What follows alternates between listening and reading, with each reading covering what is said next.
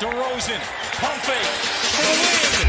Got it again. 今年的 NBA 季后赛很快就要拉开战幕了，正好就是在我录这一期节目的时候呢，刚刚看完两场附加赛，分别是篮网对骑士以及森林狼对快艇的两场比赛，都很精彩。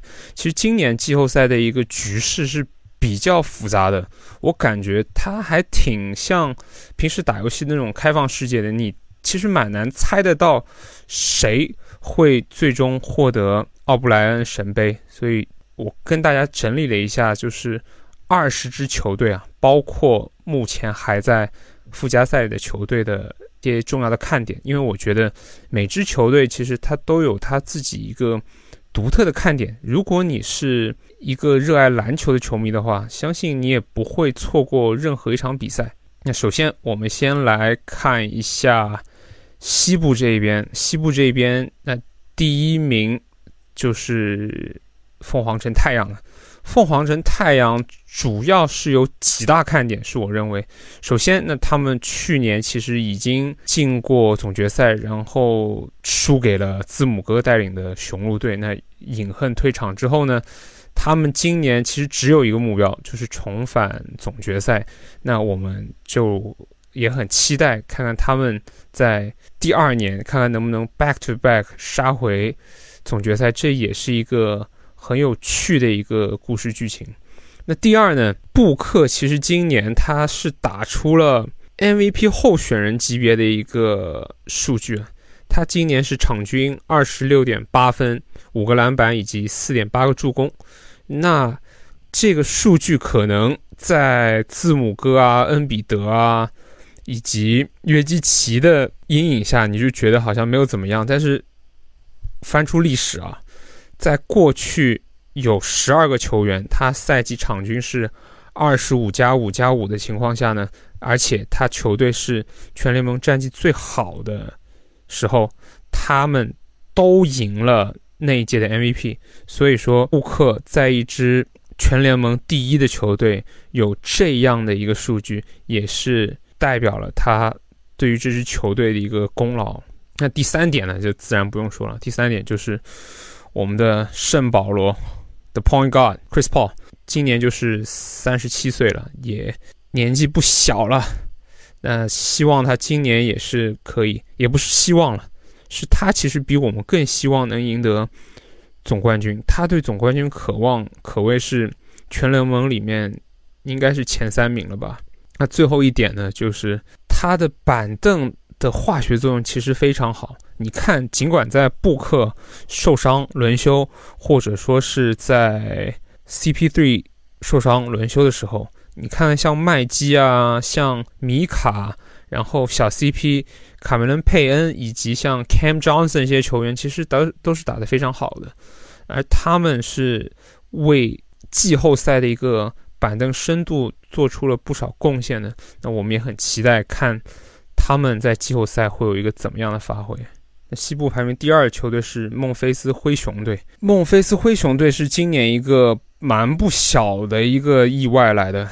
如果你有看这个赛季他们打比赛的话，确实打得很精彩。他跟以前以像 Tony Allen 啊、Randolph 带领的那支灰熊有所不同，这一支也是较为年轻的一支球队。你看他。全队平均年龄其实也只有二十四点四岁，那非常年轻啊。当家球星则是非常非常年轻的超级巨星 Ja Moran。那虽然他在赛季中后段是有有伤病在身，但是在他不在的时候，你会发现一些角色球员的化学作用也是很好的，就包括像他们的今年的。最佳防守球员候选人 J J J，那 J J J 真的是，他今年的盖帽数据是非常离谱啊。J J J 今年能够保持身体较为健康，也是对于灰熊队有一个莫大的帮助的。除此之外呢，他们的二年级生 Desmond Bain 今年也是打的出乎意料的好啊，就有很多球迷朋友叫他。小霸王龙啊，因为他手臂比较壮，比较短，但他也是哇，三分投一个进一个。那第三名，金州勇士队。金州勇士队呢，今年其实有很多未知数。因为今年是克莱刚复出的第一年，我们看到他们的夺冠阵容里的 Draymond Green、Steph Curry 以及 Clay Thompson，其实他们常规赛里同台献技分钟啊只有十一分钟。因为今年他们球队的板凳也是比较好的，包括有像别里查、像 Otto Porter 啊表现较好。那今年他们也是有一个较为意外的二年级生，是在 G League 练级满级回来的，那就是乔丹普尔了。乔丹普尔在克莱还没复出的时候发挥的还非常好的，但是啊，勇士队在临近赛季后半段的时候出现了一些问题。那就是他的防守漏洞还挺大的。我们看到，从数据层面而言，在追梦格林还在的时候，防守系数还是能达到。但是呢，在 Draymond Green 受伤了之后呢，不断下滑，这一点也是一个需要注意的地方。那不知道季后赛的时候，他们会不会把这个防守给扭转回来？第四，达拉斯独行侠队。他在二零二二年开始也是打得非常好，就除了独行侠和波士顿以外呢，几乎没有哪支球队有他们这么强势。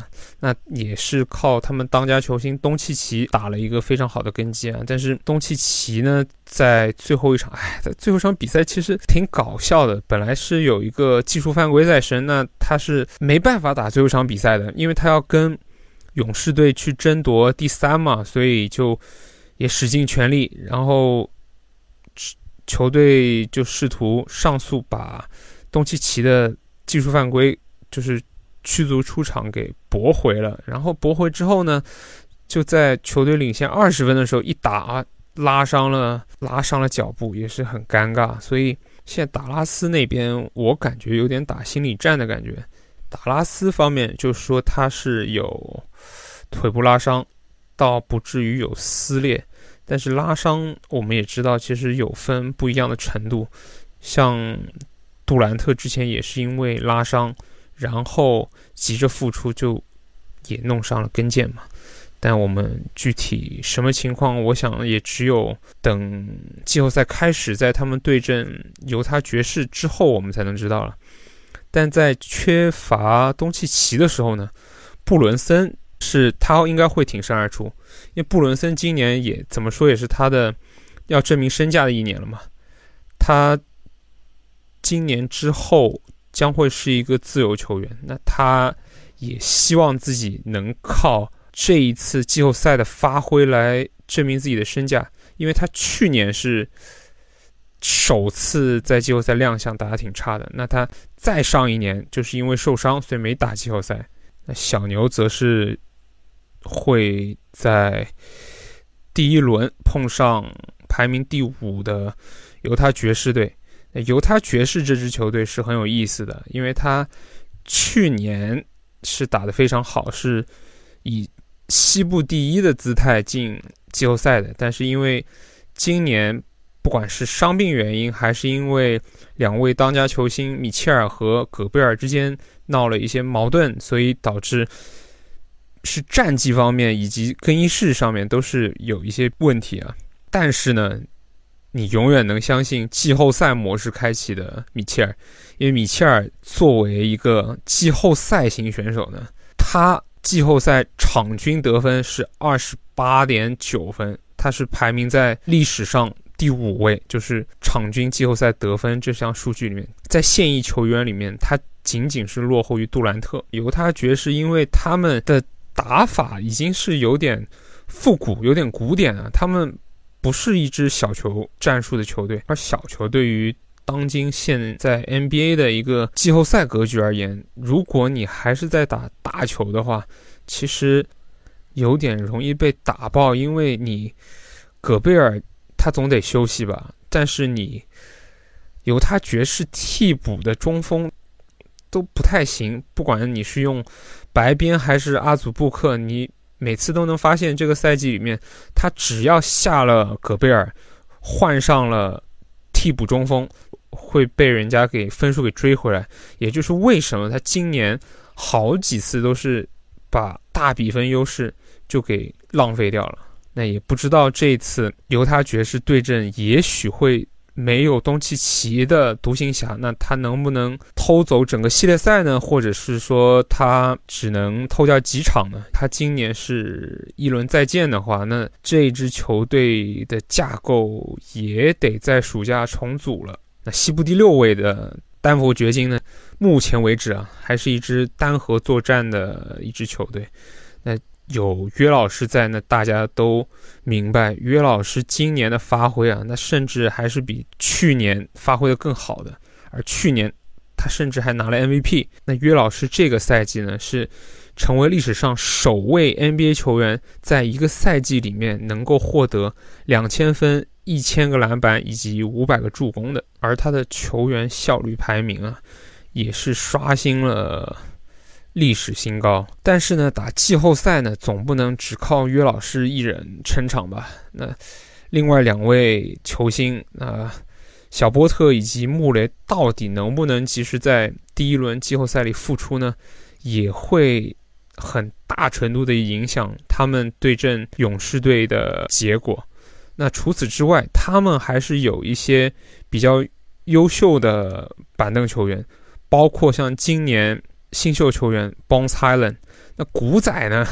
我我喜欢叫他古天乐，这小古天乐呢还可以。他在赛季后半段的时候，还是在板凳上出来，还是有点作用的。他大概场均拿个十三、十四分，然后三到四个助攻，在衔接第二梯队的作用上，还是表现的较好。第七位，森林狼队，森林狼今天。七八名对决中的胜者，他们今天是凭借爱德华兹、低漏以及贝弗利较为优秀的发挥，那战胜了单核作战的快船队。尽管 Cat 唐斯他今天是就像大家所说的，他出了名的季后赛呃黑色棉花糖就较为软，但是他在常规赛里面呢，他先发五虎，其实他们的数据是。非常厉害的，他们五个人是全联盟总得分是排名联盟第一。那其二，贝弗利这个赛季加盟改变了队员们的一个气场，整支球队都是好像是比以前更加硬了。就尽管一八年的时候，巴特勒可能他也是想做同样的事情，想用一个硬汉的人格把。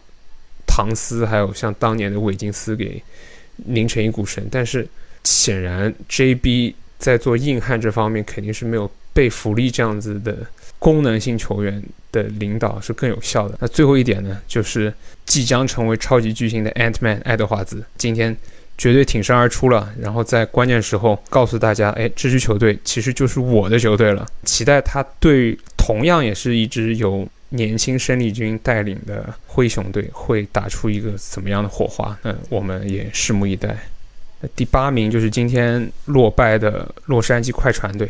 那洛杉矶快船尽管落败了，但是其实他们还有一线生机，因为他们将会对阵第九和第十名的胜者。这场比赛的胜者就会成为第八去迎战太阳队。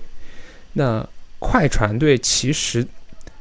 我觉得卢指导的战术还是挺适合季后赛的，因为他出了名的一个小球战术以及的一个轮换的思路，我觉得都是挺到位以及合理的。当家球星暂时是 Paul George 的，Paul George 出了名叫 Playoff P 嘛，那顾名思义就是说他季后赛的时候是有一个更强大的 buff。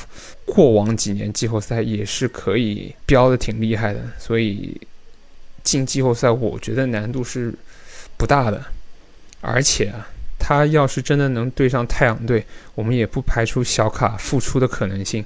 那如果小卡可以在那个时候复出，相信也是一个挺厉害的 X 因素，也许可以有黑八的可能性呢。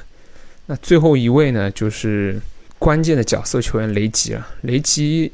在过往几年季后赛，其实他都是一个在主力队员哑火的时候，他可以挺身而出的一个迷你球星。怎么说叫迷你球星？就是他不是一个可以稳定输出的球星，但是他上线确实是有那么点味道，所以也挺期待快船队能进季后赛的。西部第九名，新奥尔良鹈鹕队。